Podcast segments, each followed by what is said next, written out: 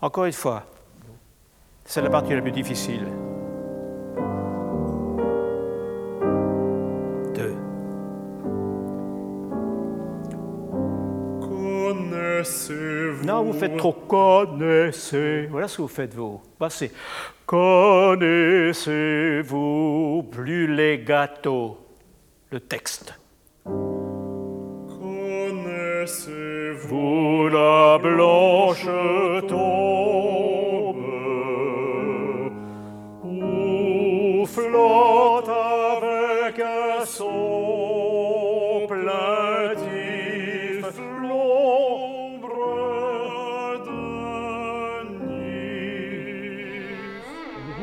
que l'analogie, le parallélisme va parfois très loin dans le détail.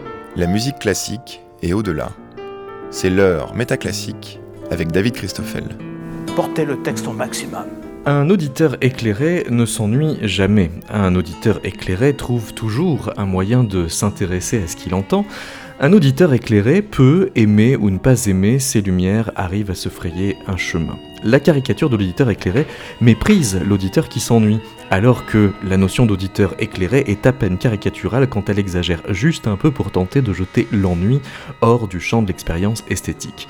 Est-ce pourtant de la vérité qui sort de la bouche des enfants qui se plaignent de s'ennuyer, comme si l'ennui était à coup sûr une souffrance, alors même que de grands philosophes y trouvent une expérience fondamentale, ultime, la preuve que la conscience du temps arrive à saisir l'expérience humaine dans l'épaisseur de sa gratuité et avec elle la liberté de ne rien faire comme un fardeau tragique.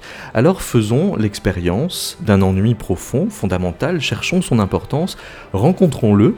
Gauvin Lecomte a accepté pour Métaclassique de répondre au nom de l'ennui.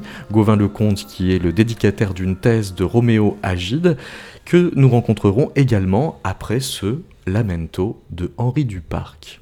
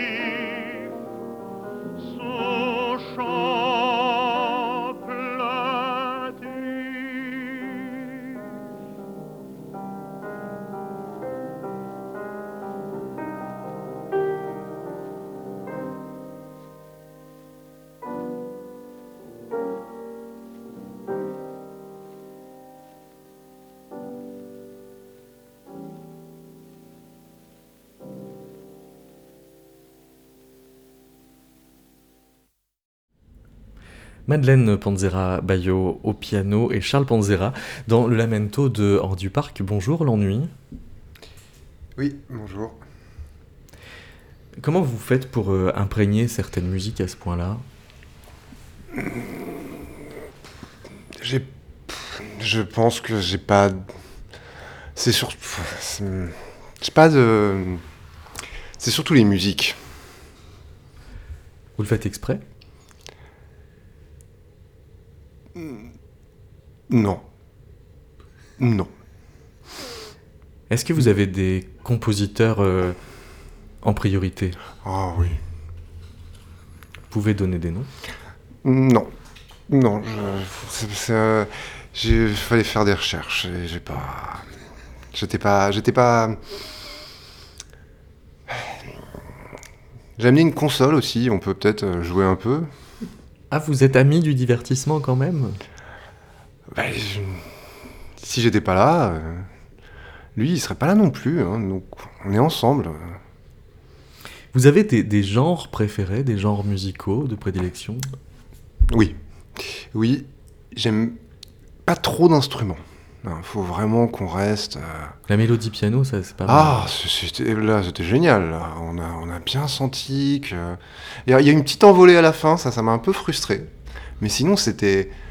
Enfin, c'était. Il y avait, y avait tellement d'espace entre les notes qu'on avait le temps de les oublier. Aucune synthèse n'était possible. Si j'étais pas ennuyé, j'en serais même très excité. Vous grandissez avec la modernité? Non. Non, j'ai toujours été là. J'ai. J'ai souvent euh, je... changé de public par contre. hein, je- Ça dépend des situations, ça dépend des personnes. Mais j'ai toujours, toujours été présent dans, dans l'expérience euh, des êtres humains.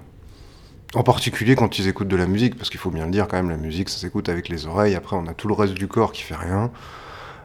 C'est parfait pour moi, c'est- c'est absolument magnifique. Depuis quand est-ce que des philosophes vous défendent? Depuis que les philosophes s'ennuient, c'est-à-dire euh, depuis que euh, depuis que Pascal s'est retrouvé bloqué euh, par une maladie chez lui, et qu'il a pris pas mal de temps à s'ennuyer, je pense. C'est un peu votre parrain? Ah, c'est, je dirais que c'est même euh, c'est un mentor. C'est quelqu'un qui m'a appris que je, je pouvais je pouvais exister euh, comme une dimension de l'existence, alors que moi je me vivais essentiellement comme un- comme une nuisance. hein. J'étais pas j'étais- j'ai été très mal vu pendant longtemps. J'ai fait preuve de beaucoup de discrimination. Certains se sont demandé s'ils ne vous avaient pas rendu un peu prétentieux. Oui, bah c'est eux les prétentieux. Hein. euh. Moi, euh, moi ça va. hein. Il vous a pas donné plus d'importance que vous n'en méritez? Je sais pas. Réfléchissez. Réfléchissez longtemps. Et au bout d'un moment, vous vous ennuierez. Et vous verrez que j'ai de l'importance.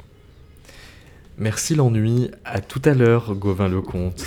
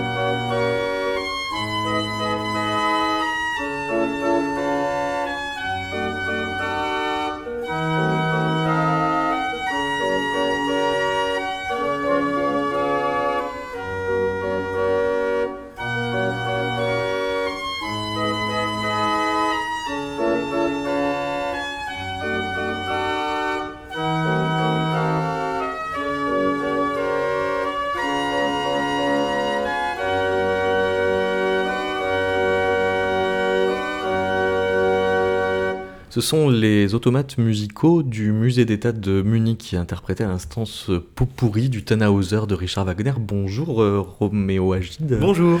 Vous avez donc euh, fait une thèse qui s'intitule Ennui situationnel en période d'écoute euh, musicale à Mhm. l'université d'Evry. Euh, et alors, vous vous êtes euh, questionné sur ces situations où la musique euh, littéralement nous ennuie. Parmi euh, ceux qui dénoncent l'ennui, il y a par exemple un critique musical du 19e siècle qui s'appelle Edward Hanslick, qui lui accusait les automates d'être incapables de nous créer de l'émotion musicale et par, contre, et par conséquent d'être à coup sûr ennuyeux.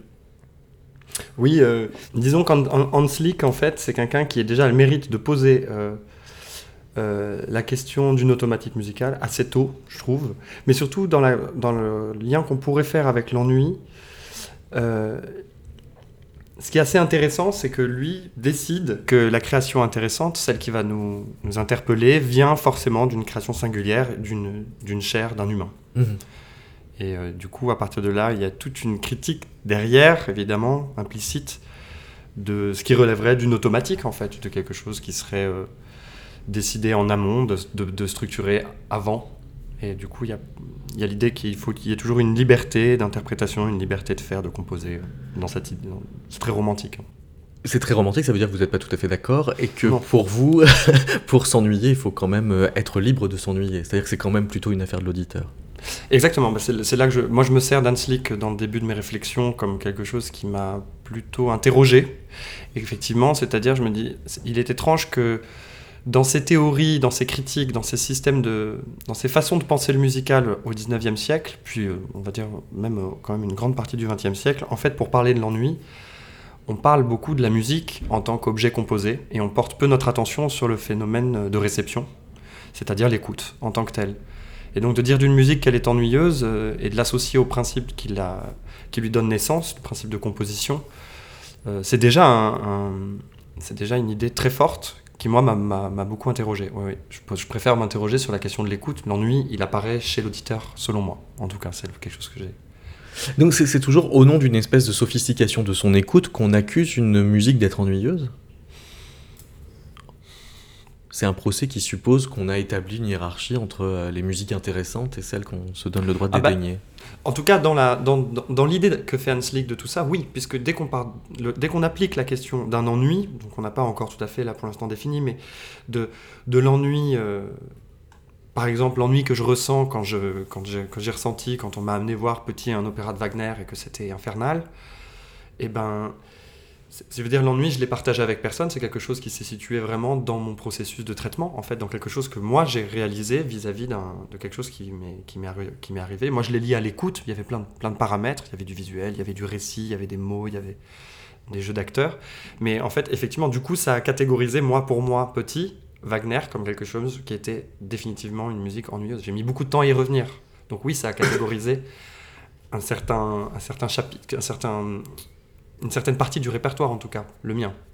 Bon, donc maintenant j'y reviens parce que Vous semblez supposer qu'il a fallu désapprendre cette catégorisation-là. un peu parce que bon dans les études après il fallait que et puis surtout c'était le moment où moi j'ai décidé que ça allait m'intéresser. C'était d'aller de, de quelque part de forcer un peu la forcer un peu la, la machine à, à aller vers des musiques euh, euh, qui n'étaient pas euh, qui faisaient pas du tout partie des musiques qui m'intéressaient au départ. Donc c'était ça, c'était ça l'enjeu presque l'aventure de ma thèse un peu c'était ça au départ.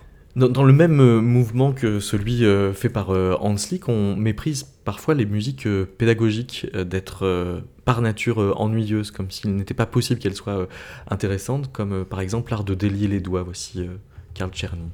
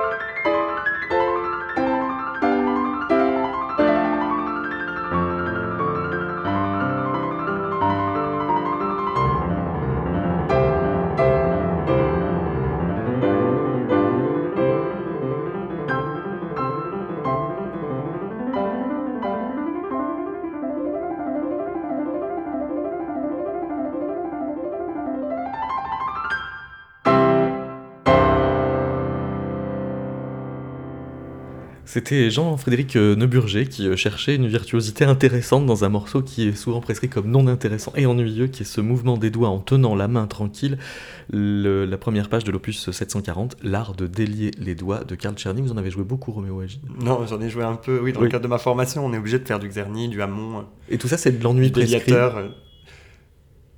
On vit pas, euh, je sais pas, moi j'avais, moi j'y vivais ça comme quelque chose d'ennuyeux parce que ça relevait de la pratique et quelque chose qui était, enfin de la pratique technique. Donc on n'était pas dans, on- disons que mes enseignants ne me parlaient pas d'interprétation ni, ni de plaisir, à- ni de plaisir de jouer. Il s'agissait de maîtriser quelque chose. Oui. Ah, Après c'est ça peut être très intéressant quand même. hein. On, on- on dirait qu'on est, euh, Gauvin Lecomte, euh, assez obéissant quand euh, on s'ennuie euh, au bon endroit, c'est-à-dire devant une méthode pédagogique, et qu'il serait presque transgressif de prendre du plaisir à jouer la méthode rose. Oui, euh, tout à fait. Moi, je suis, euh, je suis enseignant euh, au, lycée. J'ai beaucoup de collègues qui m'expliquent que l'ennui a un grand rôle pédagogique. que C'est extrêmement euh, fondamental dans euh, la vie et l'apprentissage des, euh, des, élèves qu'il y ait des moments d'ennui, que ça fait partie effectivement de ce cadre qu'on impose. Et s'ils s'ennuient dans ce cadre, c'est bien.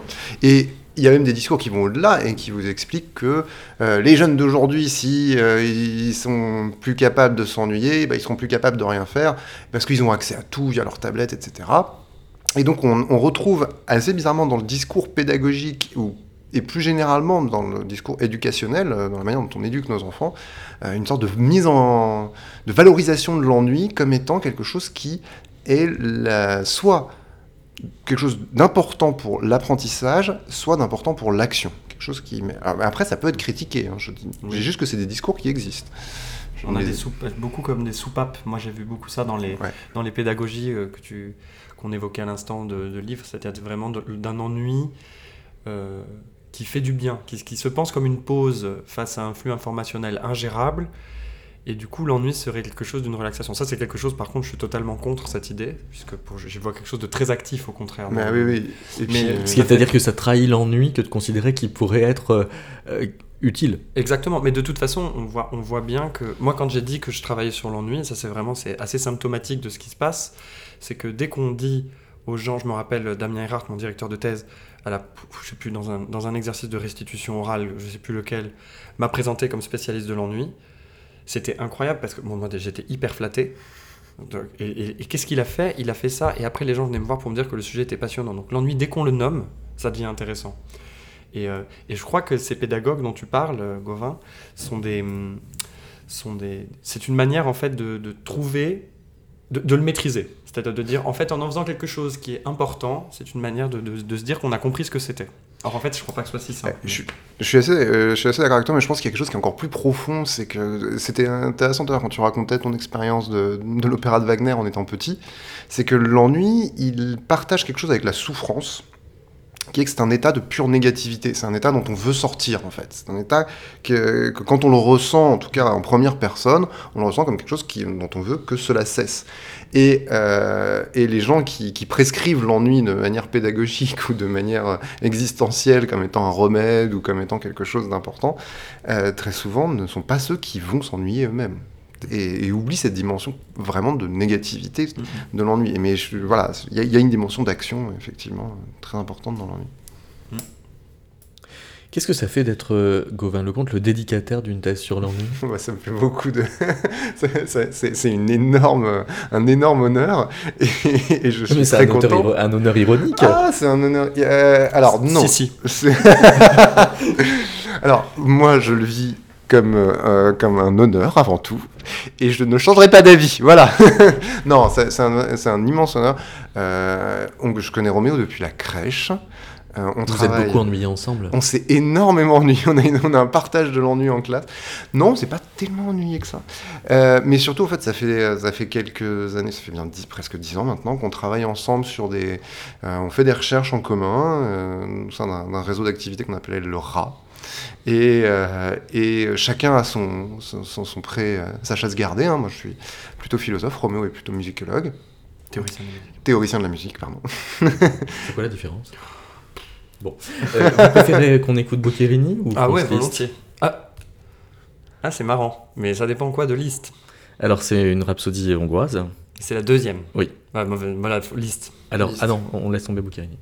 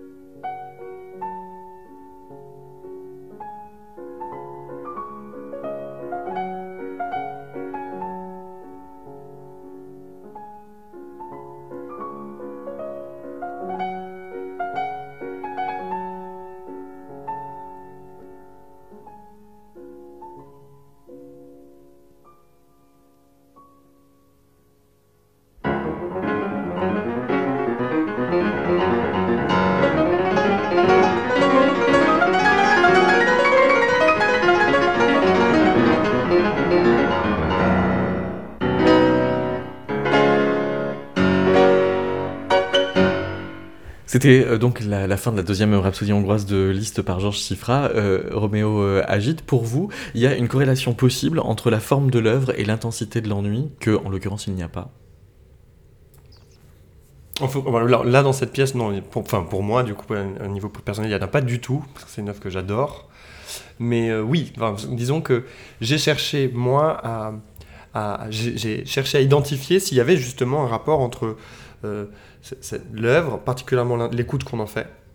Euh, c'est donc là, on, touche vraiment au cœur de ce qui m'a, de ce que j'ai, pas, je suis pas parvenu à résoudre ça en fait. Cette, idée que comment, on- comment modélise l'écoute, donc l'œuvre et éventuellement l'intensité de l'ennui.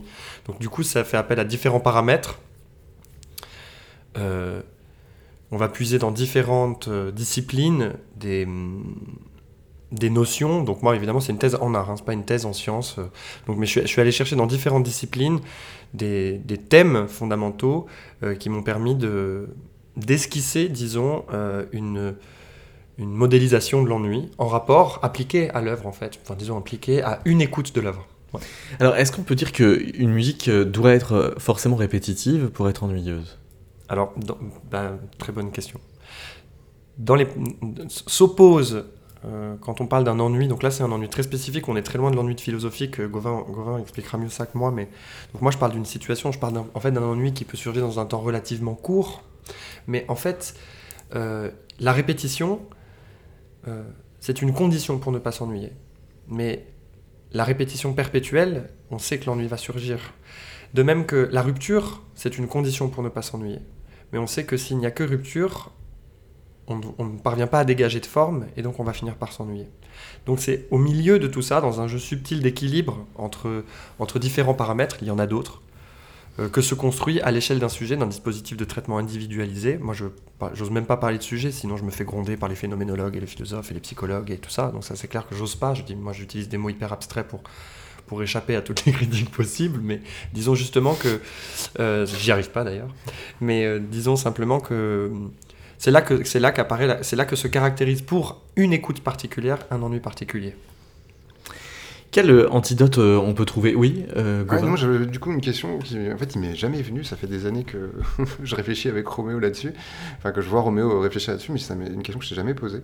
C'est est-ce que du coup tu penses qu'il y a une spécificité de l'ennui musical, de l'ennui dans l'écoute musicale, par rapport à l'ennui qu'on peut ressentir devant euh, un film de 6 heures, euh, ou par rapport à l'ennui qu'on peut ressentir dans, Dans un, dans un supermarché. trajet en métro, voilà, dans un supermarché. Dans un- un supermarché. Je trouve qu'il y a une dilatation du temps euh, Dans les rayons, maîtrise. Il n'y a pas de fenêtre, il n'y a pas d'horloge. les supermarchés Je sont trouve que des c'est un ennui très particulier, Je très moderne. Il est, ouais. Il est Un très ennui un peu postmoderne. Donc est-ce que tu penses qu'il y a un ennui spécifiquement musical ou pas? Bah pareil, disons que là, méthodologiquement, en fait, une fois de plus, désolé, je me réfugie derrière tout ça, mais je, je- moi j'ai décidé que oui. Parce que si, si je... J'ai décidé que oui, parce, pour des raisons pratiques. Ouais. Parce qu'une fois de plus, euh, quand on dit ennui, euh, au départ, et après c'est des choses qu'on va... Une fois que ce sera réglé par toi, j'espère que tu le feras dans la suite, mais c'est c'est une fois de plus qui... Quand, les gens, quand on parle d'ennui, le, le premier réflexe, c'est de penser à l'existence. Donc les gens parlent d'un ennui toujours... Enfin, la première chose à laquelle on pense, c'est l'existence. Et c'est Ouais, difficile de dire, en fait, je ne vais pas parler de la vie, je ne vais pas parler d'un désir de mort, je ne vais pas parler d'un... Je vais juste dire, euh, voilà, j'étais dans le supermarché et je me suis profondément ennuyé, ou j'étais dans, j'ai été voir euh, Wagner et je me suis profondément, où j'ai vu Marvel, enfin voilà. Et ces choses-là, euh, c'est c'est des, c'est- une fois que c'est caractérisé, moi je dis, en plus à l'intérieur, il y a les images, il y a le texte, il y a le fait qu'on ait mangé un burger un peu Ouais. difficile à digérer, il y a le fait qu'on, donc tout ça, moi je- j'en parle. Évidemment, j'ai pas la réponse, mais je dis que c'est évidemment des, des paramètres dont il faut tenir compte pour dire, ah, Ce que dit votre thèse, c'est donc que ces moments de rupture, de surprise, peuvent être euh, quand même anticipés, euh, programmés presque euh, par la forme. Et là où il y a quand même un lien entre l'écoute musicale et euh, entre le- l'ennui musical et le- l'ennui qui serait philosophique, c'est que dans notre rapport au temps, je me souviens de ce fragment d'Héraclite qui dit euh, fatigue. Peut-être est-ce qu'on pourrait prendre ennui comme euh, alors synonyme, c'est peiner aux mêmes tâches ou par elles commencer. C'est-à-dire, soit il y a trop de répétitions, on ne voit pas ce qui se renouvelle dans le temps, soit il y a que de la surprise, et donc on ne voit pas ce qui, Qui se euh, renouvelle se dans le joue temps, dans le temps, absolument. de la même façon. Oui, c'est quelque chose d'assez intéressant euh, dans, la, dans la notion de chaos, notamment, qui est propre, euh, qui est très importante pour les Grecs et particulièrement chez Héraclite. Le chaos, c'est euh, cette. c'est pas une complète absence d'ordre, mais c'est un ordre qui est toujours en train de se refaire, de se reconstituer. Mais c'est justement euh, un ordre dans lequel on ne peut plus faire la distinction entre ce qui est de l'ordre du changement, de la rupture, et ce qui est de l'ordre de la répétition et de la continuation. Pourquoi? Parce qu'on n'a plus de point de repère, on n'a plus un, un pôle de stabilité qui nous permet de dire, ok, ça, ça change par rapport à ce pôle de stabilité-là. Et euh, c'est vrai que là-dessus, euh, la réponse que tu donnais tout à l'heure, c'est, elle, est, très, elle, elle, elle euh, fait écho à ce que pourrait ressentir, ce qu'on peut ressentir quand on essaye de désigner soit un flux en perpétuel changement, soit une stabilité totale. C'est que dans les deux cas, au final, on revient métaphysiquement un peu à la même chose. Vous écrivez Roméo Agide pour la fête d'anniversaire de ses 27 ans, Clara écoute Girls de Beyoncé, pièce entendue au préalable dans différentes circonstances. On croit deviner donc que l'excitation qu'elle va trouver à cette écoute tient dans la répétition. Plus loin, vous écrivez Ce lundi, Robert croit à raison qu'il s'ennuie à la découverte d'Eonta de Yanis Xenakis, pièce dont il est difficile de présager le déroulement. Et là donc vous connectez l'ennui au fait qu'on puisse anticiper ce qui va se passer dans Absolument. la pièce. Alors là, on rejoint donc la notion. C'est là que c'est là que l'enjeu en fait euh, c'est là qu'est l'enjeu. C'est-à-dire que il est, assez clair au départ que euh, votre citation, la citation d'Héraclite, tout toute cette, manière qu'on a de régler le rapport au temps, le rapport à la répétition, le rapport au même, le rapport à l'inconnu, tout ça, ça va. En fait, le problème maintenant, c'est d'insérer tout ça dans un contexte particulier. Euh, ce contexte, il est infiniment complexe. Donc moi, là, dans les, dans les exemples que je donne, qui sont des exemples qui sont totalement fantasmés, bien sûr, c'est même pas des expériences de pensée, c'est des aberrations en, type, en mode de faits divers, mais qui sont là simplement pour dire, s'il fallait demander à Robert euh, pourquoi tu t'ennuies, c'est bien qu'on sache qu'il s'ennuie dans telle situation, que un, il ne connaissait pas, que deux, il n'est pas euh, familier avec euh, la, les compositions de Xenakis.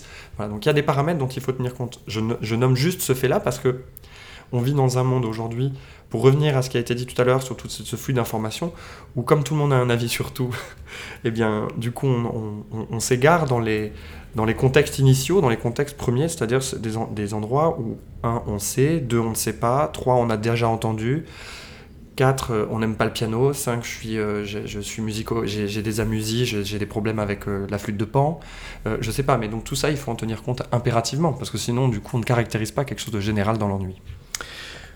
Faisons euh, l'expérience d'écouter un peu Eonta de Yanis Xenakis. Vous écoutez Métaclassique, une émission de David Christoffel.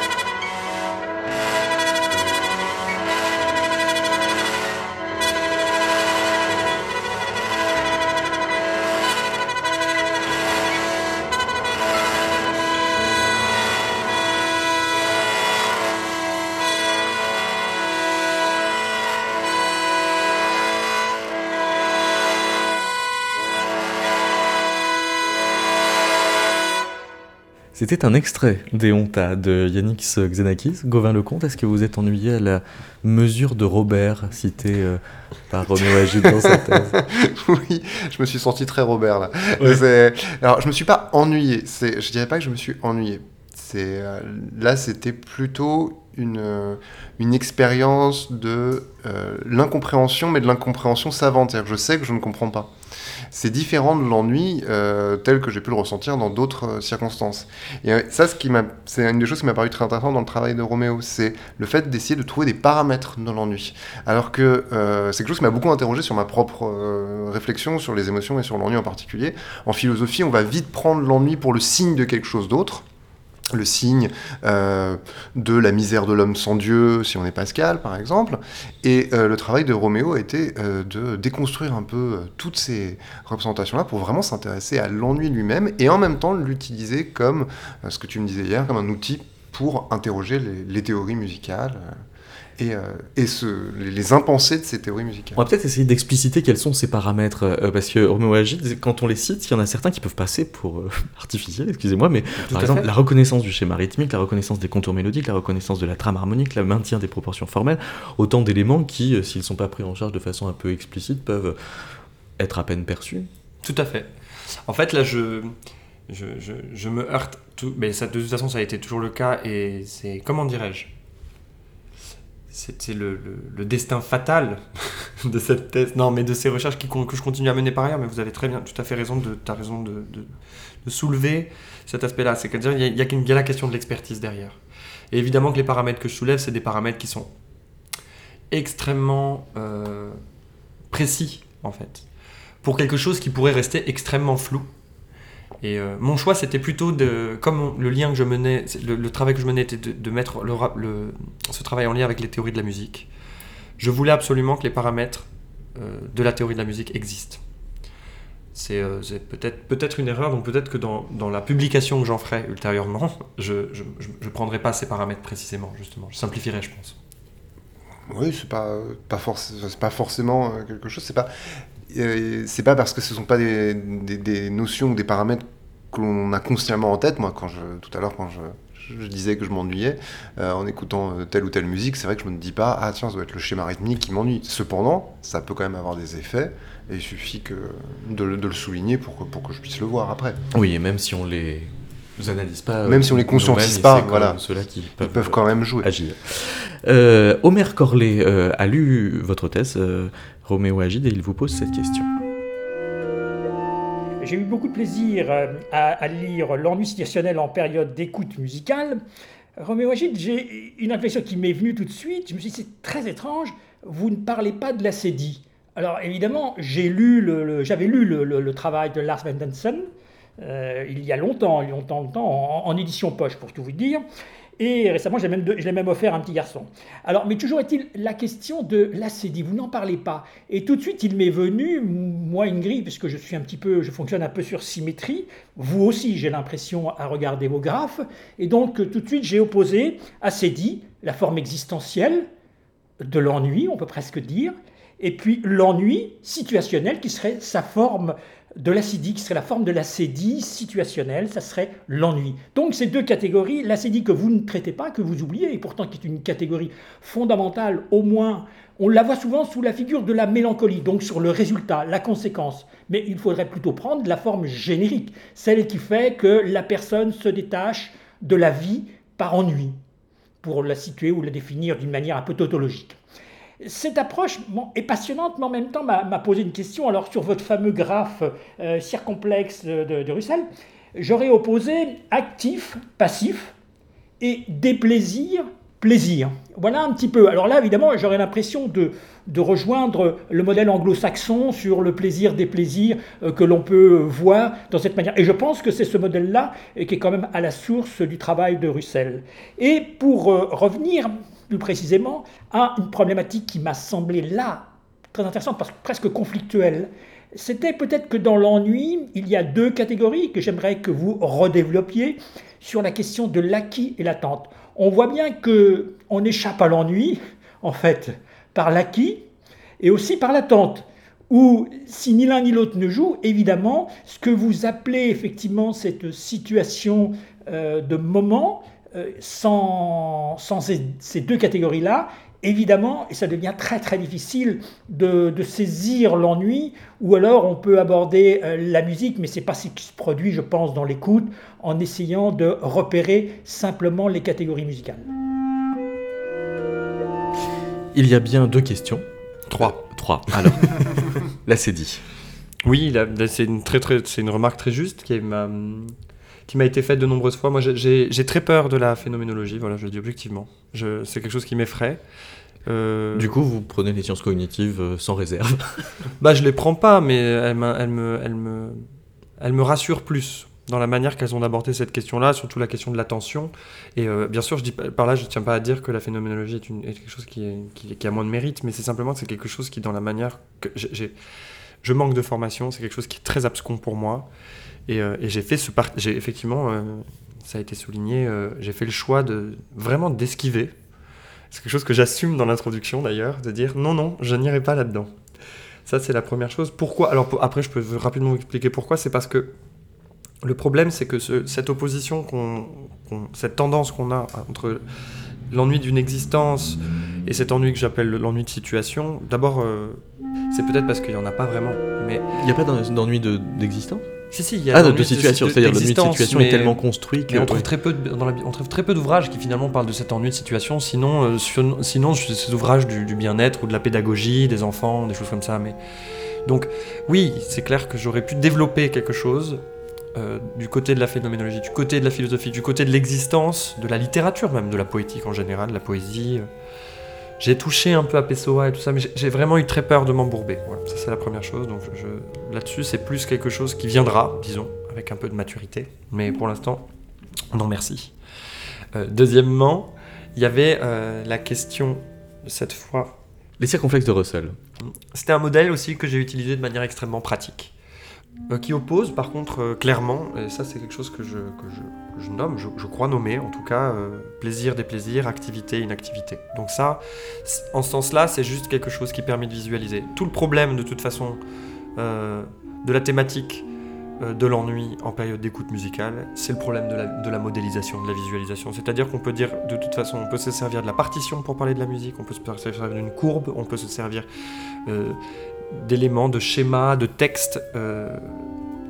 Ce qui est très difficile, c'est de nommer à partir de, de, de quoi on parle en fait, de quelle temporalité, de quel empan. De... Et Russell, c'est simplement comme d'autres outils que j'utilise, hein, chez Narmour, chez, euh, chez euh, bah, la notation quand même du mouvement labanien, particulièrement le kinétique, l'effort de la, banne, pour simplement se servir de, modèles existants et pour arri- arriver à décrire quelque chose qui pour l'instant n'a pas réussi, selon moi, à être décrit avec, rigueur. Et puis il y avait la question des acquis et de l'attente. En fait, ce qui, est intéressant euh, dans, la, la question de l'attente, c'est parce qu'elle permet simplement. moi, je la calque d'ailleurs sur le modèle de l'attention, hein, au sens européocentré de la question tonale, de l'attention harmonique presque, comme on pourrait le voir ailleurs. c'est des parallèles qu'on peut faire. quand on apprend l'harmonie, on nous dit genre, là, il y a une tension qui réside dans cette alternance. euh, complètement claire visiblement, mais qui ne l'est pas, moi je crois vraiment pas, euh, entre euh, résolution de tension, détente et, réactivation de tension, etc. Bon bref, donc c'est clair que l'attente, elle joue un rôle déterminant dans le traitement de, de- de ce donné. En tout cas, l'acquis aussi, puisque du coup, euh, je suis désolé, moi j'ai le sentiment que par exemple la musique de Webern, de Schoenberg, si on me l'avait pas fait écouter plus tôt, elle serait quelque chose qui, dans un contexte musical tel qu'il nous est donné en termes de musique d'ascenseur, dans les, musiques d'ascenseur, dans les supermarchés, ce qu'on entend euh, par ailleurs un peu partout, sur le net, etc., dans les médias, bon bah ce type de dissonance, je suis pas familier avec, donc il est clair que c'est quelque chose qu'il va falloir, va falloir l'apprendre cette dissonance. Euh, donc oui, l'acquis joue un rôle déterminant. Mais je crois par contre, pour répondre à la question, d'abord, il y a deux choses qui ont été dites. C'est une situation du moment. Donc moi, je, tiens vraiment à dire que la situation, c'était justement pas quelque chose qui ne concerne que le temps. C'est quelque chose qui concerne vraiment un rapport beaucoup plus général euh, à l'action de l'écoute. On est dans, on est dans des perceptions euh, beaucoup plus larges que simplement une perception du temps. Le temps, il est problématique en musique que parce qu'on a du mal à le modéliser. Enfin, dans ce qui me concerne, moi, ma problématique. J'arrive pas à le représenter bien. Euh, c'est là, moi, mon, grand défi, et c'est là que les travaux de Jean-Marc Chouvel, par exemple, m'ont beaucoup, beaucoup aidé. Même si, par ailleurs, parfois, je les prends un peu de travers, parce que c'est complexe. euh, je, sens bien qu'on touche ici à des, expertises sur cette question de la modélisation du temps qui sont extrêmement fines et rigoureuses. Euh, mais disons que voilà, et donc l'acquis et les, attentes, les préférences, tout ça joue un rôle déterminant. J'accélère, excusez-moi, ça devient ennuyeux comme ma thèse. Et, tout ça devient déterminant pour caractériser l'écoute. Mais le but, c'est pas que l'auditeur sache qu'il s'ennuie et qu'il dise à la fin je me suis ennuyé parce qu'il y avait trop de chats ou je me suis ennuyé parce qu'il y avait un, il y avait oh là là j'aime pas les violons. C'est pas ça le but. Le but c'est de caractériser une fois de plus quelque chose de beaucoup plus général, d'inférer d'une écoute particulière des informations qui permettraient de comprendre ce qu'est l'ennui en général. C'est ça l'objectif. C'est pas de dire, c'est pas de faire ce sticker, j'en parle à la fin de ma thèse, qu'on mettrait sur les CD pour dire attention musique euh, hyper répétitive, si vous aimez pas ça, l'achetez pas. Justement, on est dans quelque chose qui est qui reconnaît la complexité en fait des écoutes particulières, mais qui cherche à en déterminer des formes générales. Voilà, c'est pour ça que. D'où Morton Feldman.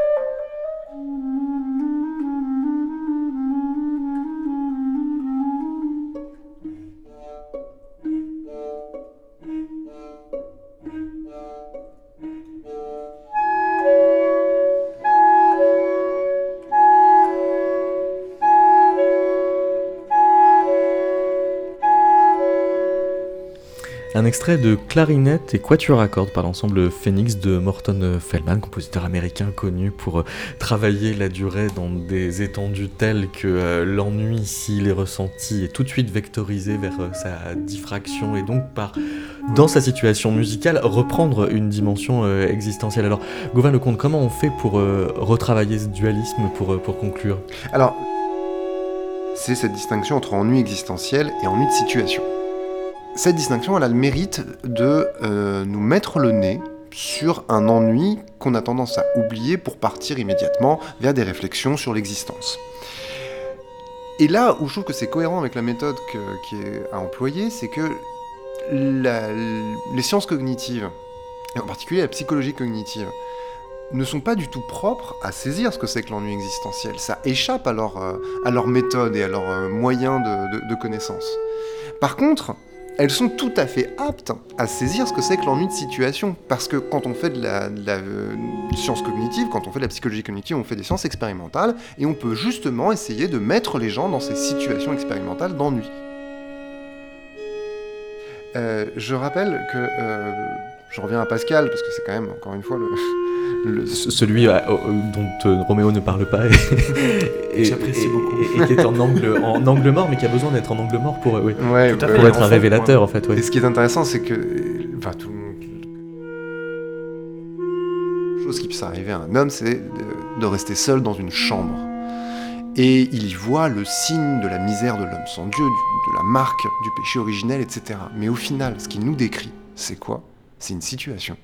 C'est la situation d'un homme seul dans une chambre, avec probablement de quoi se nourrir, de quoi vivre bi- de survivre bien, et pourtant, dans cette situation-là, il va s'ennuyer. Et je trouve ça vraiment très intéressant et d'une certaine manière, c'est c'est un bel honneur, c'est un bel hommage, c'est un bel héritage de Pascal d'étudier autant l'homme qui s'ennuie que la chambre dans laquelle il s'ennuie. Cela dit, c'est pas le propre euh, de Pascal euh, d'avoir euh, été essayé de, de tirer des, des vérités très très très générales de situations, en fait très situationnelles. Quand on pense au morceau de cire de, de Descartes, c'est- un homme à la bougie qui. euh, Ah oui, mais ça c'est aussi parce que c'est le génie de ces écrivains de, du 17, enfin de ces philosophes de l'âge classique de savoir utiliser des situations très très précises, euh, très ancrées euh, dans, dans leur époque et pour en tirer de la nourriture métaphysique. Mais Pascal a cette capacité, par son écriture, à nous mettre dans la situation qu'il qu'il veut. Et il, y arrive. Je trouve les, textes des pensées absolument magnifiques pour cela. Euh, par exemple, les textes sur l'imagination, il nous dit Imaginez-vous en train de marcher euh, sur une planche qui est entre les deux tours de Notre-Dame, même si elle est suffisamment large pour que vous puissiez passer d'une tour à l'autre, eh ben, vous auriez peur aussi. Bah oui, on aurait peur, et il nous met dans cette situation-là, Pascal.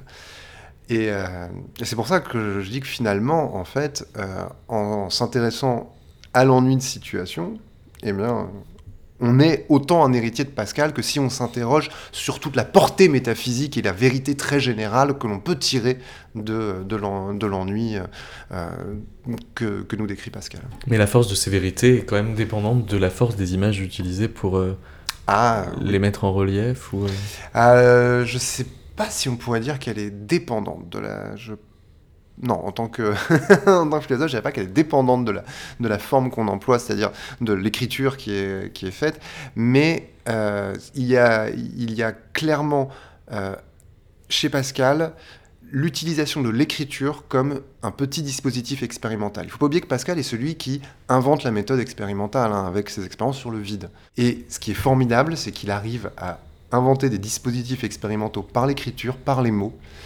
Ju- Jusqu'à mettre la croyance de Dieu dans euh, un calcul de probabilité.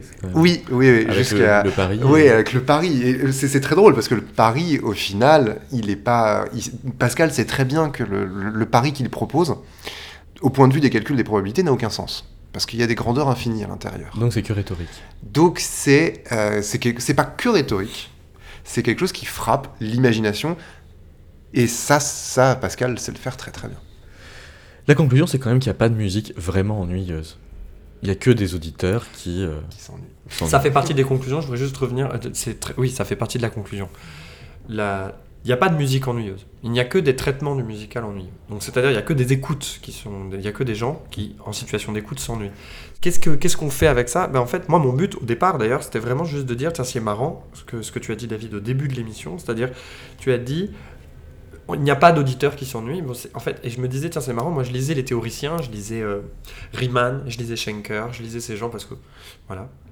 Et, j'observais que c'était des gens qui partaient toujours du principe que l'écoute était totale, entière, parfaite, euh, saine.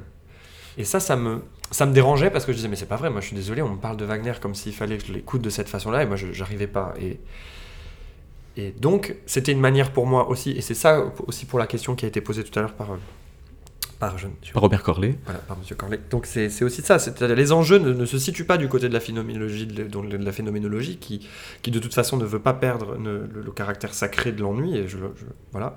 Mais par contre, c'est de dire, grâce à ça, on prend aussi conscience du fait qu'on vit dans un monde théoriquement qui, euh, qui considère l'écoute comme totale, idéalisée, euh, parfaite, et que c'est pas vrai en fait. Ça, c'est c'est quelque chose qui est euh, faux dès le départ. C'est ça surtout que je voulais dire.